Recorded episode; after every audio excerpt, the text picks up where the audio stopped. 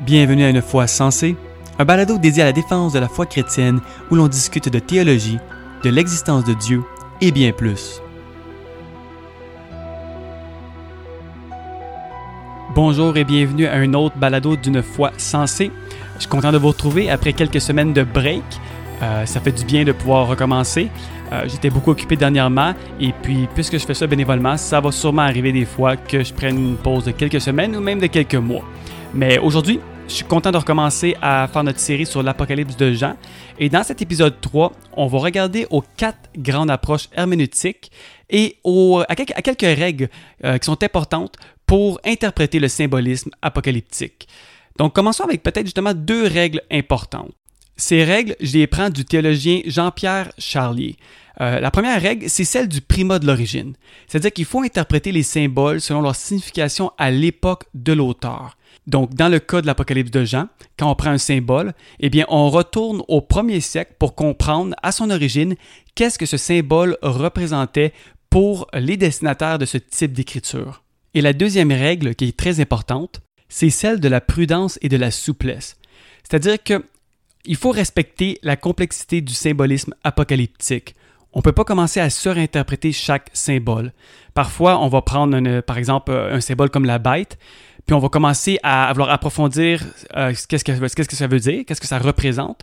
Et on peut commencer à pas mal euh, lui faire dire n'importe quoi. Donc, il faut avoir un peu de prudence et de souplesse dans notre interprétation.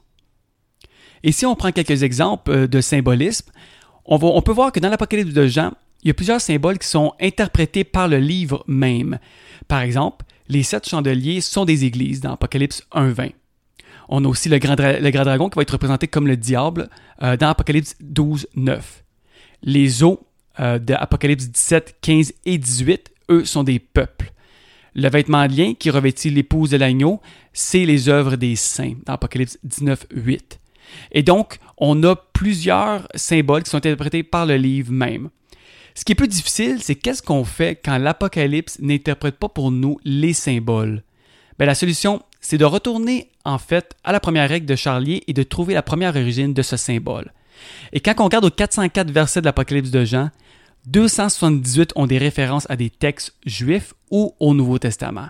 Donc dans certains cas, on va pouvoir retourner dans les textes juifs pour essayer de retourner à cette origine du symbole pour voir qu'est-ce qu'il représentait à l'époque. Bon, Maintenant qu'on a ces deux règles-là, on peut commencer à regarder aux quatre grandes approches d'interprétation. La première approche, c'est l'approche historiciste. On va pas beaucoup passer de temps sur celle-là parce qu'elle euh, n'est plus vraiment reconnue. Euh, pratiquement plus de théologiens qui y croient. Euh, mais bon, en gros, comme son nom l'indique, la, perspective historiciste, ben, ça affirme que les événements rapportés dans l'Apocalypse de Jean sont représentatifs de certaines périodes ou événements de l'histoire de l'Église. En fond, les événements, ça serait entre autres l'invasion barbare, la corruption papale médiévale, ça serait le règne de Charlemagne, la réforme protestante ou même la Deuxième Guerre mondiale avec Hitler. Son origine est apparue à partir d'un monastique, Joacin de Floris, qui, en 1202, a dit avoir reçu une vision à Pâques de la part de Dieu comme quoi son plan, euh, en fait, le plan pour l'humanité se terminerait en 1260 en se basant sur Apocalypse 12.6. Donc les 1260 jours d'Apocalypse 12.6 représenteraient des années à partir de la venue de Jésus-Christ et donc euh, sous peu, ça serait la fin des temps. Et puis, naturellement, bon, c'est pas arrivé parce que plus de huit siècles plus tard, on est encore là. Mais par la suite, il y a plusieurs théologiens qui ont repris son idée en l'adoptant à leur contexte. Il y a trois grandes faiblesses à cette approche. Premièrement, ben, elle va euh, chercher à imposer dans le texte des événements historiques, ce qui n'est pas nécessairement la façon d'interpréter les textes bibliques. Ensuite aussi, ben, concerne juste l'Église occidentale. Hein. Tous les événements qui sont arrivés que je vous ai partagés, euh, ben, en fait, c'est juste l'Église occidentale. Donc, qu'est-ce qui se passe pour le reste de l'Église? C'est comme si finalement euh, ben, le livre d'Apocalypse ne s'adressait pas à eux.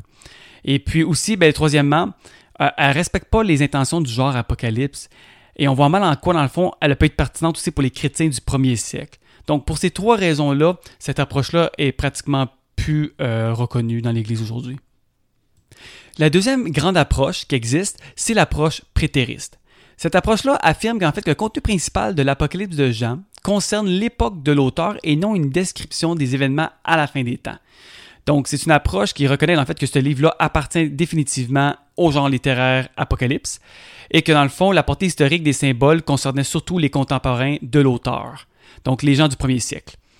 Et puis, euh, en fait, à partir du terme bientôt, qui est retrouvé dans Apocalypse 1, verset 1, euh, Apocalypse 2, 16, 3, 11, 22, versets 6 et 7, 12 et 20, eh bien, c'était pour parler de son temps. Donc, à chaque fois que ce terme-là bientôt est utilisé dans l'Apocalypse de Jean, c'est pour parler de son temps et non nécessairement de la fin des temps qui arriverait peut-être dans 2000 ans, par exemple, à notre époque. Ce qui est intéressant aussi avec cette approche, c'est qu'elle préconise euh, une cohérence avec les lettres aux sept églises. Euh, donc, vous savez, dans le chapitre 2, euh, en fait, les lettres aux sept églises démontrent clairement un ancrage historique et le prétérisme va reconnaître cet ancrage historique. Et dans la famille du prétérisme, il en existe deux types. Le premier va dire que le livre d'Apocalypse de Jean aborde le jugement d'Israël en 70 par la destruction de Jérusalem. Un symbole comme Babylone la Grande dans Apocalypse 18, 2 va donc être Israël à ce moment-là. Mais il y a peut-être deux petits problèmes avec cette approche. Premièrement, ça présuppose une date avant 70, donc avant la destruction de Jérusalem par Rome en 70, et donc ça limite le message à la période antérieure à cette date. Et ce qu'on avait vu dans notre épisode précédent, c'est que, bon, on parle plutôt d'une date vers 90 pour euh, l'écriture de ce livre. Et puis aussi, on peut se demander en fait, le jugement de Dieu ne peut pas seulement être sur Israël. Le jugement de Dieu qu'on retrouve dans l'Apocalypse de Jean, c'est un jugement qui se retrouve sur tous les méchants, tous les mauvais, alors que cette approche voit le jugement de Dieu comme vraiment un jugement sur Israël. La deuxième perspective prétériste va plutôt aborder ce livre-là comme l'annonce du jugement de l'Empire romain. Les chrétiens sont alors appelés à persévérer, étant soumis à l'oppression des deux bêtes, euh, soit Rome et son culte impérial. Et puis, en fait, l'Empire romain, à ce moment-là, dans son ensemble, représenterait Babylone la Grande. Pourquoi cette approche? Bien, en fait, on retrouve dans l'Apocalypse de Jean et ses symboles plusieurs références historiques qui représentent Rome. Par exemple, euh, on va le voir dans le prochain épisode, quand on va interpréter la bête, eh bien, la bête auprès euh, de la littérature juive, une bête représentait toujours un royaume euh, persécuteur. Et puis, au premier siècle, qui était le royaume persécuteur? Eh bien, c'était Rome. Ensuite, dans Apocalypse 17, verset 9, on a Rome comme la ville aux sept collines. En fait, il y a plusieurs écrivains romains comme Virgile ou Cicéron qui appelaient Rome la ville aux sept collines. Et donc, quand on voit euh, cette mention dans Apocalypse 17, 9 de cette ville aux sept collines ou aux sept montagnes, tout dépendant de la version euh, de, votre Bible, eh bien, on voit encore une autre référence à Rome, la couleur pourpre aussi. Euh, la grande prostituée était appelée Babylone la Grande dans des écrits juifs. Donc encore une fois, Rome ici serait décrit comme Babylone la Grande. Donc on a plusieurs petites euh, références historiques possibles qui fait que cette approche prétériste commence à être pas mal intéressante. Mais avant de conclure sur euh, quelle est la meilleure des approches, bien naturellement, on va continuer à voir les prochaines approches. Et puis la prochaine, ben, c'est l'approche futuriste qui est fortement populaire en Amérique du Nord. Et si dans la dernière année, avec la pandémie, on a vu un certain mouvement complotiste dans l'Église, une certaine réticence par rapport, à, mettons, au vaccin, euh, cette approche-là, cette idée en fait d'un gouvernement mondial, c'est à cause de l'approche futuriste. En fait, euh, cette position, elle voit, à l'exception des chapitres 1 à 3 de l'Apocalypse de Jean, toutes les visions de l'Apocalypse comme une période qui précède immédiatement la deuxième venue de Christ à la fin des temps. Et puis donc les adeptes de cette perspective-là vont souvent être des millénaristes qui vont voir une certaine période de mille ans qui vont s'établir à la suite de ces événements. On trouve différents types aussi euh, de, futurisme, euh, comme on a, on, a, on a deux euh, types de prétérisme. On a premièrement les dispensationalistes futuristes. Premièrement, on a le dispensationalisme futuriste, qui est très populaire parmi les évangéliques nord-américains. Ils vont diviser l'histoire de l'humanité en plusieurs parties où en fait euh, Dieu interagit de façon différente. Et par rapport à la fin des temps, ils vont souvent interpréter le futur en neuf parties. On aura premièrement la restauration d'Israël sur sa terre, qui est arrivée suite à la Deuxième Guerre mondiale, l'enlèvement de l'Église, les sept ans de tribulation, le règne de l'Antichrist, la bataille de Jérusalem, la deuxième venue de Christ, le millénium, la rébellion euh, finale de Satan et la fin du millénium, pour ensuite avoir la victoire de Christ et son règne pour toujours. Donc, on n'a pas la chance de vraiment rentrer dans, dans, toute cette théologie en, profondeur, mais rapidement, c'est à, ça que ça ressemble. Le deuxième type de futurisme, ben, c'est encore du dispensationalisme, mais maintenant progressif. Puis dans le fond, ils vont juste garder trois parties des neuf que je viens de mentionner, soit l'arrestation d'Israël, l'enlèvement de l'Église et le retour de Christ suivi du millénium. Pour eux, leur logique provient en fait de Apocalypse 1, 19. Ils vont voir euh, fait, le livre de l'Apocalypse de Jean en trois temps. Les choses que Jean a vues, soit Apocalypse 1 à 3, celles qui sont, Apocalypse 3 4, et celles qui doivent arriver, Apocalypse 6 à 22. Et comme si c'était pas assez compliqué, ben, il en existe une tonne d'autres. Parce qu'il y a une partie maintenant du futurisme qui, est appelée le, futurisme modifié, où est-ce que plusieurs théologiens futuristes, euh, par exemple, vont rejeter l'enlèvement. Euh, ils vont aussi considérer l'Église comme le nouvel Israël. Et donc, ils vont voir, ils vont reprendre certaines des idées qu'on vient de voir, mais sans l'embrasser complètement. Et puis là, bon, ça va dépendre vraiment des convictions de chacun. Ils vont un petit peu former leur propre futurisme modifié. Puis ça peut devenir un petit peu compliqué à des fois comprendre la vue d'ensemble, en fait, du futurisme. Mais au moins, à travers ces trois futurismes, le point principal, c'est que pour les futuristes, l'Apocalypse de Jean concerne ce qui doit arriver avant le retour de Jésus-Christ. Bon, ben maintenant, quelles sont les critiques envers cette approche? Eh bien, la branche futuriste, euh, ça pose un problème pour les lecteurs du premier siècle. Si tout l'ensemble pratique de l'Apocalypse de Jean concerne euh, en fait juste ce qui est à venir dans le futur, et donc au minimum 2000 ans plus tard, ben à quoi ça servait dans le fond pour les chrétiens du premier siècle qui, eux, clairement semblaient en partie le lire pour eux? Euh, ben, on peut se poser des questions. Euh, aussi, un de ses grands problèmes, c'est son approche littérale d'avoir des textes nettement symboliques.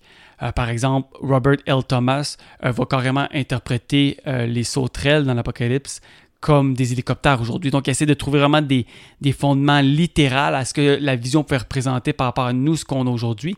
Et encore une fois, on applique ici notre interprétation de ce qui se passe autour de nous dans la société, dans notre époque, dans les textes bibliques, ce qui n'est pas la façon d'interpréter les textes bibliques.